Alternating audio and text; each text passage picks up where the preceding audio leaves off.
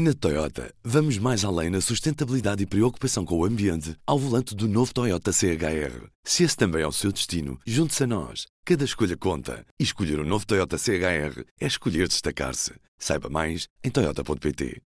Viva do Jornal Público, este é o P24. Hoje, Portugal é um dos países onde menos se morre em casa. Quais é são as razões para isto acontecer? Vamos descobrir já a seguir. Hoje estou com a jornalista da secção de Sociedade do Público, Daniela Carmo. É ela a primeira convidada que trago aqui para o P24 do ano. Bom ano já agora. Ontem esteve cá em Inês Rocha. Eu, Ruben Martins, começo então com a Daniela Carmo, que está aqui. Daniela. Olá, Ruben. Que números são estes que mostram que em Portugal se morre menos uh, em casa? Este estudo é da Universidade de Coimbra, em parceria com a Escola Nacional de Saúde Pública, uh, e só para dar aqui uma primeira nota de que ainda não o consultámos na íntegra, mas falámos com a investigadora que o liderou e que nos deu aqui alguns destaques. Vamos a eles. Em termos percentuais, eh, Portugal registou em 2020-2021 23,2% das mortes em casa, sendo que em 2012-2013 este número estava nos 27,4%.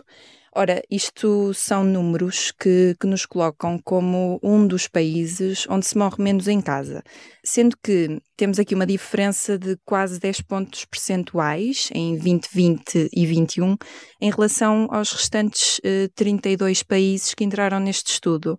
Portanto, esses números em 2020 e 2021 fixavam-se nos 32,2%, que em Portugal eram os tais 23,2%. Já agora estamos a falar de países da União Europeia, estamos a falar de que tipo de países? Tens alguns exemplos? Sim, maioritariamente países da União Europeia, também os Estados Unidos, Reino Unido, Uganda. E de acordo com a investigadora que liderou o estudo e que falou ao público, a investigadora é a Bárbara Gomes, da Universidade de Coimbra, o número real de óbitos no domicílio será ainda mais baixo, eh, porque estas mortes no domicílio incluem também mortes em lares de idosos.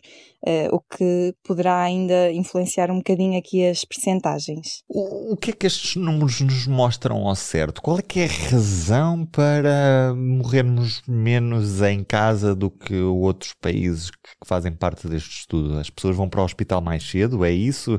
Estamos mais atentos à doença e, e portanto, uh, as hospitalizações acontecem em maior número?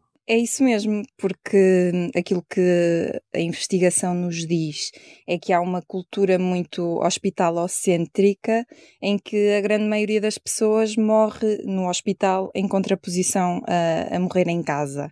Uh, sendo que aquilo que se verifica é que Portugal sempre teve aqui uma tendência uh, de aumento de morte hospitalar, que é das mais acentuadas a nível mundial. E isto mesmo antes da pandemia de, de Covid-19, como nos explica a investigadora Bárbara Gomes. Além disso, pesará também uh, para, para esta predominância das mortes em ambientes hospitalares uh, o investimento em cuidados de saúde paliativos domiciliários, que, como refere a, a investigadora, pode não ser suficiente para chegar uh, de forma expressiva a todos aqueles que, que dela necessitam. E, e, este fator torna aqui a ida e o recurso aos hospitais uh, como quase inevitável. São essas as palavras que a investigadora uh, aqui refere. Feito o diagnóstico, Daniela, eu gostava de perceber se isto é bom ou é mau, ou seja, se morrermos menos em casa do que outros países uh, que fazem parte do, do painel deste estudo, acaba por ser um bom indicador ou, ou, nem por isso? Não há aqui essa classificação, ou seja, a resposta a essa pergunta virá num, num, próximo passo. Neste momento, o projeto no qual o estudo se inclui, que se chama EOL in Place, uh, vai acompanhar pessoas com, com doenças avançadas e as respectivas famílias. Isto para, para perceber exatamente onde é que elas preferem estar e onde é que elas se movem nos seus últimos meses de vida. Uh, e aquilo que a investigadora nos diz é que se esta mudança que vemos nos outros países, ou seja, de crescente uh, morte em casa, for devidamente apoiada, alinhada com as preferências das pessoas, associada aqui a bons resultados, a bom controle de, de sintomas e também a mais qualidade de vida e de conforto, então estaremos no, no bom caminho. Portanto, até ao momento não sabemos se, se será bom, se será mau. Nós falámos também com uh, um antigo capelão do Hospital São João, o Padre José Nuno, e ele refere-nos a este propósito que é necessária uma reumanização da morte. Uh, e com isso ele diz-nos que morrer no hospital é atualmente quase como uma normalidade sendo que as pessoas deixam de morrer em casa e por isso é que aqui a morte acaba por ser também muito um tabu. Uh, o que o Padre José Nuno defende é que a pessoa, ao morrer, deve estar no seu lugar, em contraposição ao deslugar, ou seja, junto daqueles que a pessoa ama. Sendo que esse lugar pode ser numa instituição de saúde, num hospital, uh, desde que seja o tal lugar em contraponto ao deslugar.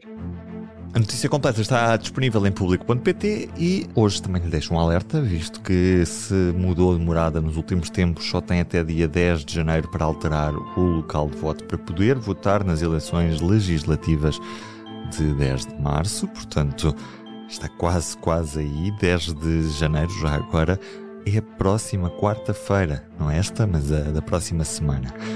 Está também de regresso o podcast Soundbite com a análise política diária. Helena Pereira, Ana Sá Lopes e eu, Ruben Martins, estamos por lá. Do P24 de hoje é tudo. Eu, Ruben Martins, me despeço com os votos de um bom ano. Cá estaremos na temporada de 2024, uma temporada bastante intensa, com eleições um pouco por todo o mundo. Em Portugal temos três, muita coisa para acompanhar nos próximos tempos. Tenham um ano feliz e obrigado por ter o público sempre nos ouvidos. Até amanhã. O público fica no ouvido.